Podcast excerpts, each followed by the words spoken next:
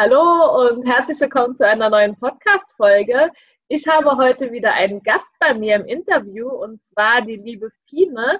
Die Fine ist bei uns Co-Gruppenleitung und wird mit mir heute ein bisschen über diesen Job sprechen und auch euch ein bisschen mitteilen, was bei uns so die Aufgaben einer Co-Gruppenleitung sind und wie es dazu gekommen ist. Magst du vielleicht einfach mal damit starten, Fine? Du hast ja auch ein FSJ gemacht. Wie war das denn für dich? Ja, hallo. Ich habe damals ein FSJ gemacht an einer integrierten Gesamtschule und es war super für mich. Ich habe ein ganzes Jahr super Erfahrungen gesammelt und ja, mich einfach weiterentwickelt in dieser Zeit. Was waren da so deine Aufgaben in der Gesamtschule? Äh, meine hauptsächlichen Aufgaben waren, in Klassen die Lehrer zu unterstützen oder Pausenaufsichten zu machen an Wandertagen, ähm, auch die Lehrer zu begleiten als Aufsichtsperson oder AGs zu leiten für den Nachmittagsunterricht. Ach prima, das klingt ja sehr vielfältig. Wie kam es denn dazu, dass du bei uns Co-Gruppenleitung geworden bist, jetzt nach deinem FSJ?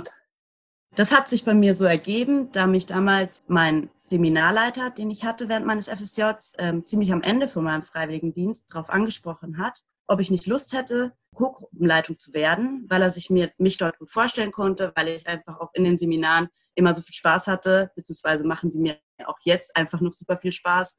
Ja, genau. Und dann habe ich mich beworben. Ja, sehr schön. Zum Glück für uns. Du begleitest ja auch mehrere Gruppen. Bei welchen Gruppen bist du denn aktuell aktiv? Aktuell leite ich Gruppen ähm, in Landau und in Mannheim. Ah ja, okay. Bist du nächstes Kurs ja auch noch dabei? Ich vermute schon. Ach schön, dann können wir hier mal Reminder an alle, die in diese Gruppen gesteckt werden. Da habt ihr ja gleich schon das Interview mit eurer Co-Gruppenleitung. Was sind denn so die Aufgaben von dir als Co-Gruppenleitung? Meine Aufgaben als Co-Gruppenleitung äh, sind vor allem, die Seminarleiter zu unterstützen, ihnen ein bisschen Arbeit abzunehmen, zu helfen bei verschiedenen Einheiten, auch mal kleinere Einheiten zu übernehmen und ja, einfach, dass noch eine zweite Person da ist. Mhm.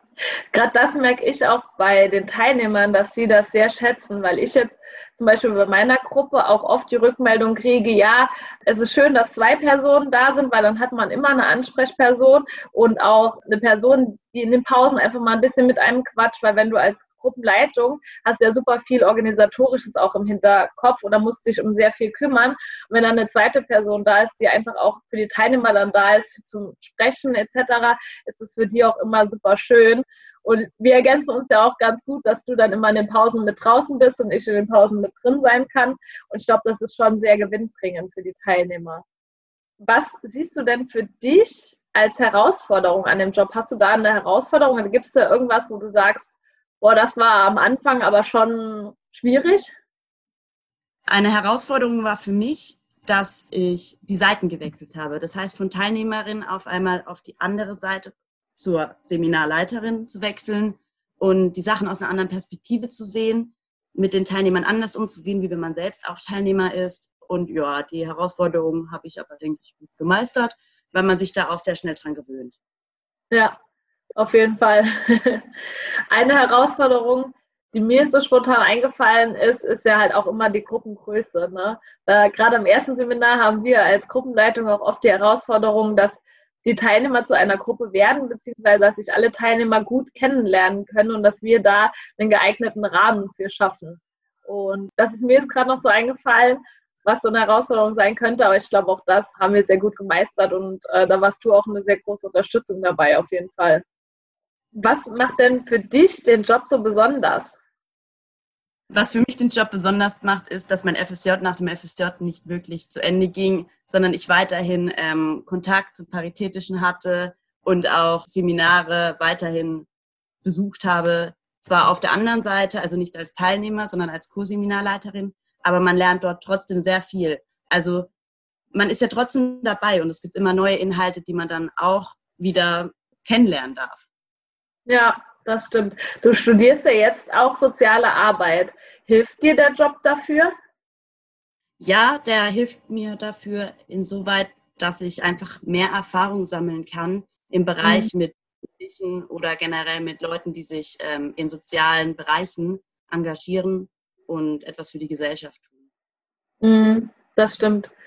Wie klappt denn die Vereinbarkeit von dem Job und dem Studium bei dir? Wir haben ja dann oft Bewerber, die irgendwie nebenher noch eine Ausbildung machen und diesen Job machen möchten oder studieren gehen. Wie sind denn da so deine Erfahrungen? Bislang hatte ich keine Probleme damit, was hoffentlich so mhm. bleibt, da die Seminare immer gut verteilt sind. Es ist ja immer nur, man arbeitet ja immer nur in der Woche, in der die Seminare stattfinden. Das heißt, ich habe mal in einem Monat ein Seminar und in im nächsten keins und in dem nächsten dann mal zwei Seminare, wo ich dann einfach immer nicht andauernd jede Woche fehle, wie bei einem anderen Job, wo man dann eventuell wöchentlich arbeitet, sondern ich bin dann einfach mal eine Woche am Stück nicht in den Vorlesungen, wo man dann halt nacharbeitet oder schaut, wie man an die Materialien kommt. Was aber bis jetzt immer gut funktioniert hat. Okay, boah, das freut mich auch zu hören. Wem würdest du denn abschließend den Job als Co-Gruppenleitung weiterempfehlen? Ähm, ich würde den Job jedem empfehlen, der Lust auf was Neues hat, ähm, der gerne Herausforderungen annimmt, mit Menschen arbeiten möchte und immer Neues dazulernen möchte. Ja. Okay, sehr schön. Das war doch ein schöner Satz zum Abschluss. Wir sind aber noch nicht ganz fertig, liebe Fine. Und zwar ist am Ende immer noch eine Aufgabe, die wir haben für unsere Interviewpartner. Und zwar würde ich dich jetzt bitten, eine Zahl zwischen 1 und 30 zu sagen. Und hinter jeder Zahl verbirgt sich eine Frage oder eine Aussage, die du beenden musst. Welche Zahl hättest du denn gerne?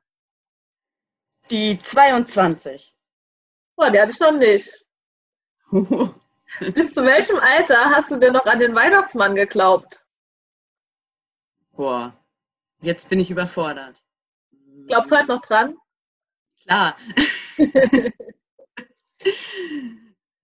so mit sieben. Sieben, okay. Das ist doch ein schön, schönes Alter. Okay. Dann äh, danke ich dir ganz herzlich, dass du zu Gast hier im Podcast-Interview warst. Und äh, ja, freue mich schon auf die kommenden Seminare mit dir, wenn wir äh, Corona sehr gut überstanden haben und wieder Seminare machen dürfen. Und Tino und ich trauern nach wie vor zum Abschlussseminar hinterher, aber Gesundheit geht nun mal vor und wir werden auch da Alternativen einfach finden. Gut, dann hören wir uns alle in zwei Wochen wieder und bis dahin wünsche ich euch eine gute Zeit. Tschüss. Tschüss.